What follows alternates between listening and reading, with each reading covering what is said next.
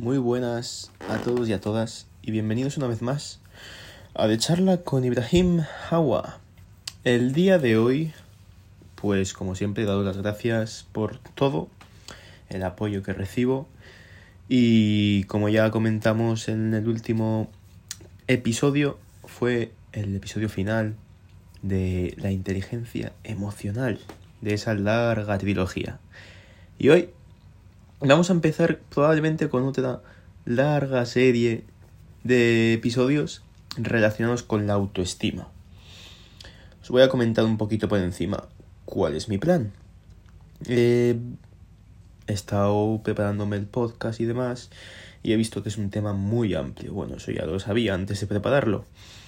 Y he decidido pues dividirlo en varios podcasts, varios episodios. Pero no van a ser como en este último de inteligencia emocional todos seguidos, sino que va a subir uno cada dos, tres semanas, para que no sea siempre el mismo tema. El primer episodio, el de hoy, va a ser sobre qué es la autoestima y pues un poquito concepto general para que la entendamos, sepamos cómo funciona y, por ejemplo, cómo podemos medirla nosotros mismos si no sabemos hacerlo y para que tengamos un concepto general. Así que bueno, no me voy a enrollar más, no quiero hacer audios ni podcasts tan largos como estos últimos de más de 20 minutos, así que vamos allá. La pregunta que todos nos hacemos, ¿qué es la autoestima? La autoestima es una valoración subjetiva que cada persona tiene sobre sí mismo o sí misma. Podemos tener en cuenta muchos factores como el aspecto físico, el aspecto social, mm, el cultural y muchas más cosas, muchas más variabilidades. Pero sobre todo tenemos que tener en cuenta el aspecto interior. Se tiene en cuenta el aspecto interior. Ese que tiene que ver con unas capacidades mentales superiores como puede ser la estencia emocional, nuestros defectos, virtudes, entre otras muchas cosas. La autoestima se puede percibir y apreciar en los demás, aunque como os he dicho es algo muy, muy subjetivo. Todos tenemos eh, una idea, todos tenemos esa idea de que la autoestima es muy subjetiva. Pero podemos, viendo a los demás, podemos percibir su autoestima. Si tiene mucha, si tiene poca, si tiene autoestima, si no tiene autoestima. Esto ya hablaremos en los siguientes capítulos. ¿Cómo podemos medir la autoestima? Se puede medir preguntándonos lo que sentimos y cómo creemos que los demás nos perciben. Podemos preguntarnos, ¿cómo piensa mi familia que soy? Soy trabajador, eh, vago, eh, soy una persona que no tiene objetivos en la vida. Eh, ¿Sabéis a qué lo que me refiero? Y, por ejemplo, comentarios como... Comentarios que nos hacemos a nosotros mismos nos afectan mucho en la autoestima. Imaginaos que estáis intentando contar algo a un, un amigo, a alguna amiga. Una duda, por ejemplo. Eh, y empezamos diciendo esto. Vas a pensar que soy un poco tonto o un poco tonta por lo que te voy a preguntar. Ya ahí estamos proyectando lo que uno piensa de sí mismo o de sí misma. Yo ahí ya tengo una proyección de que pienso que voy a decir algo que no me va a hacer quedar bien. No tengo la confianza en mí mismo como para tener fiabilidad de que lo único que quiero es saber si por ejemplo, es una pregunta. Si esto está bien o está mal. Si esta respuesta es correcta o no es correcta. Pero en pequeños comentarios como estos, se nota mucho el tema de autoestima. Oye, eh, ¿seguro que tengo mal esto? Porque lo hago todo mal. Eh, siempre me sale todo mal. Imaginaos que si te cae un vaso de agua y lo rompemos. Es que lo sabía. Siempre me sale todo mal no hago nada bien. Eso son proyecciones de lo que pensamos de nosotros mismos. Hay dos factores sobre eh, la autoestima. Que dos factores que marcan nuestra autoestima, que son nuestra propia percepción subjetiva y el cómo creemos que nos valoran los demás y cómo creemos que piensan de nosotros, qué piensan de nosotros. Muchas personas pueden ocultar su propia opinión objetiva, como este primer factor, pero muchas otras no. Y entonces ahí es cuando la observación nos permite ver, nos permite hacernos una idea sobre la autoestima que uno, que no somos nosotros, tiene, observándolo. Por ejemplo, en las redes sociales. Las redes sociales son algo que son muy engañosos, muy engañosas, perdón. Mm, no representan a la persona, no representan la realidad, porque en la red social, a las redes sociales, en Instagram, Twitter y demás, vamos a subir, la gente va a subir lo que nos quiere enseñar, y no es lo que ellos sienten. Yo, si estoy teniendo un mal día o, si, o yo tengo una autoestima muy negativa sobre mí mismo, no voy a subir historias diciendo cosas negativas sobre mí mismo. Voy a subir fotos riendo. Voy a subir fotos pasándomelo bien.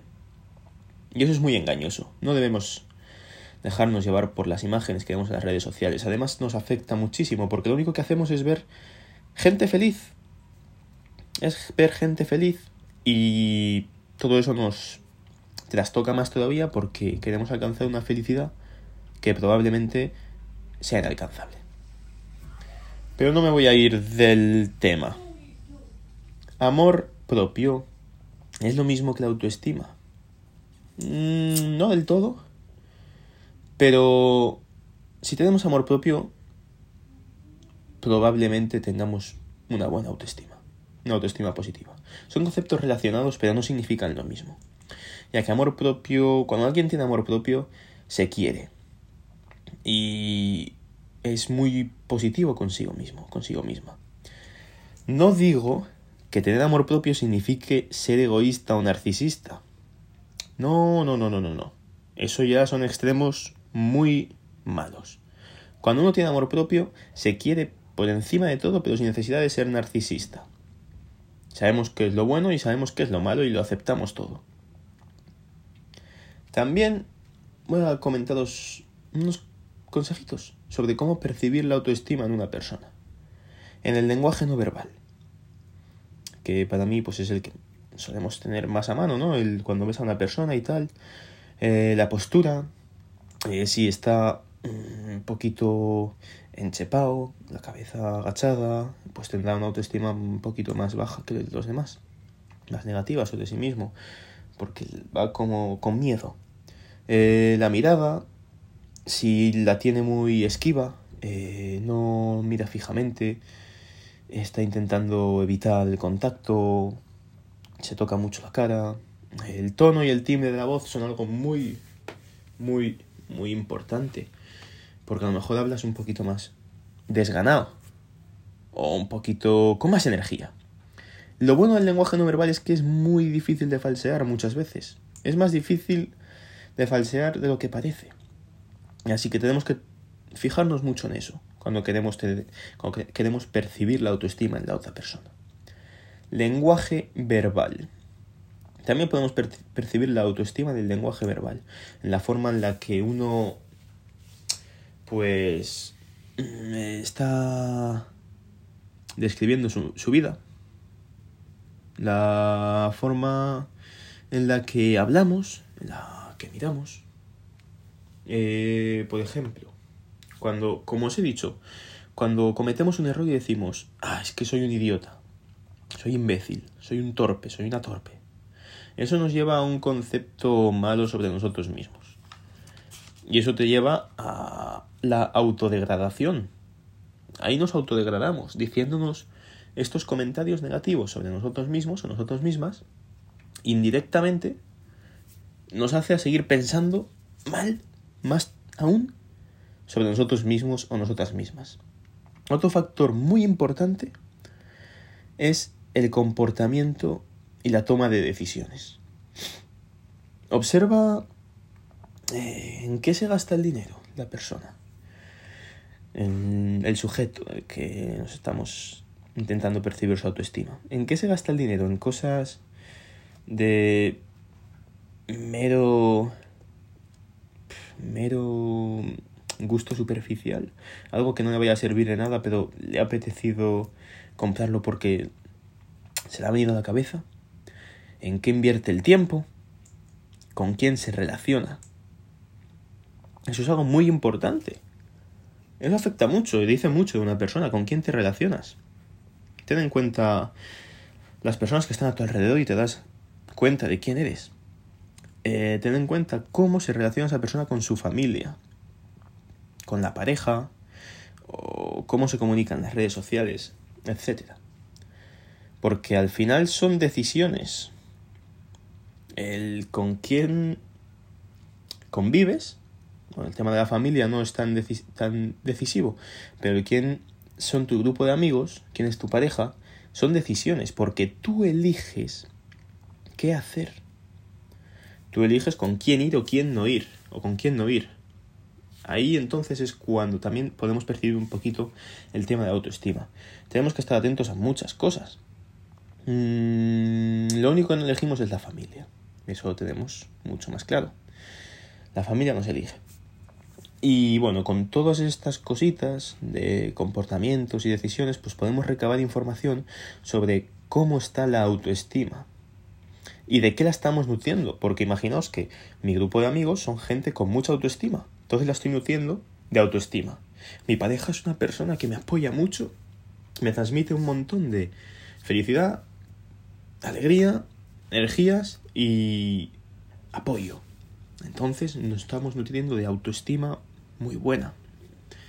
Pero ¿y si son todo lo contrario? ¿Y si nuestros amigos son personas que están todo el día sin hacer nada, no nos incitan a, a evolucionar? a mejorar como persona. Pues ¿qué va a pasar con nosotros? Como nuestra autoestima va a ser más mala. Y el tema pareja igual. Tenemos una pareja que no nos apoya, no está con nosotros en los momentos débiles, los momentos que necesitamos más fuerza. Alguien que esté con nosotros, acompañándonos. Pues nos estamos nutriendo de una persona que no nos va a, no nos va a afectar bien en nuestra autoestima. Pero yo quiero, yo quiero decir que uno de los factores más importantes es el autocontrol, el cómo manejamos unas situaciones, la frustración, cómo manejamos la frustración, cómo gestionamos y canalizamos la agresividad. Esto es algo muy importante. ¿Cómo gestionas la agresividad? ¿Cómo la canalizas? Por ejemplo, una persona irritable que se salta a la mínima, transmite emociones negativas, pues acabamos sabiendo que su autoestima no es la mejor del mundo. Imaginaos, alguien le dices, oye, eh, cualquier comentario y se lo toma muy a malas y te empieza agresiva, de forma agresiva a contestar, a decir, oye, ¿de qué vas diciéndome esto? Tal, no sé cuál, sin, por ejemplo, llegar a escuchar explicaciones, mm, no quiere dialogar, y está siempre a la ofensiva. O incluso a la defensiva, estar siempre a la defensiva tampoco es bueno. Pues al final vamos a saber, vamos a, ver cómo tiene autoestima. Por ejemplo, también las personas que evitan los problemas en el extremo. Eh, no el típico que dice que voy, a evitar una pelea. No, la persona que evita todo. Eh, en el extremo, estamos hablando del extremo. Son personas que evitan todo por miedo, por miedo a tener una autoestima mala, peor todavía, porque se piensan que no son capaces de gestionar una situación y entonces les da miedo ir a por ella. Por lo que esa autoestima se traduce en seguir empeorando esa autoestima. Algo que es muy importante y hay que tener en cuenta es que todo esto no quiere decir que una persona por tener X actitud no tenga autoestima o la tenga. No, no porque una persona a lo mejor en un momento del día haya dicho, jope, qué torpe soy, no quiere decir que tenga autoestima mala. Porque para todo esto se necesita mucho contexto. Y tenemos que ver todo lo que os he comentado en líneas generales en conjunto. Eh, son las piezas de un puzzle, que solas no te sirven de nada. Las necesitas juntitas para realizar un puzzle entero y ver el resultado final. Así que yo quiero resaltar eso. Si no habéis llegado hasta aquí y estáis diciendo, joder, este tío es un desgraciado, ¿cómo puede decir que yo por eh, decir, vas a pensar que soy un bobo si te pregunto esto? Tiene que, tengo que tener una mala autoestima. No, no, no, no. Llega hasta este minuto y ya luego, pues bueno, entiendes que tenemos que tener el contexto y verlo todo en conjunto. Además, que la autoestima está constante fluctuación y algún día tenemos más que en otros, ¿sabes? Hay días que tenemos una buena autoestima hay días que tenemos una mala autoestima. Hay días que no tenemos autoestima, hay días que tenemos. También hay personas que se mantienen la autoestima baja, que eso ya es, pero en plan, mucho tiempo, durante un largo periodo de tiempo, que eso ya hay que tratarlo y hay que intentar ponerle solución. Y luego, pues hay otras personas que la tienen constantemente alta. Y pues así en líneas generales todo es como una introducción a la autoestima. A lo mejor no ha quedado lo más claro del mundo, porque aún queda el desarrollo de la autoestima, el cómo se construye, desde cuándo se construye, o incluso nos quedan cosas como, ¿cómo deciros? El cuándo sabemos que tenemos una autoestima forjada, cómo podemos buscar esa autoestima, o incluso cómo es una persona con autoestima sana. No vamos a decir, a partir de ahora no vamos a decir alta o baja, sana, autoestima sana. ¿Cómo lo podemos saber? Pues en los siguientes episodios, que vendrán más adelante, lo sabremos. Eh, espero que os haya quedado un poquito claro esta breve introducción sobre la autoestima. Y vamos a ir trabajando de a poco a poco. Tanto en mis podcasts como en nosotros mismos, ya que estamos. Vamos a proponerlo como un reto. Vamos a intentar ir mejorando nuestra autoestima. Tú y yo juntos. Así que lo voy dejando por aquí. Espero que hayáis aprendido un poquito conceptos generales y que tengáis ganas del siguiente episodio, que no va a ser la semana que viene, eso os lo aseguro. Será quizá la siguiente. Muchas gracias por escucharme y como siempre redes sociales y correo electrónico en la descripción por si os apetece comentarme cualquier cosita. Un saludo y nos vemos en el siguiente episodio. Chao.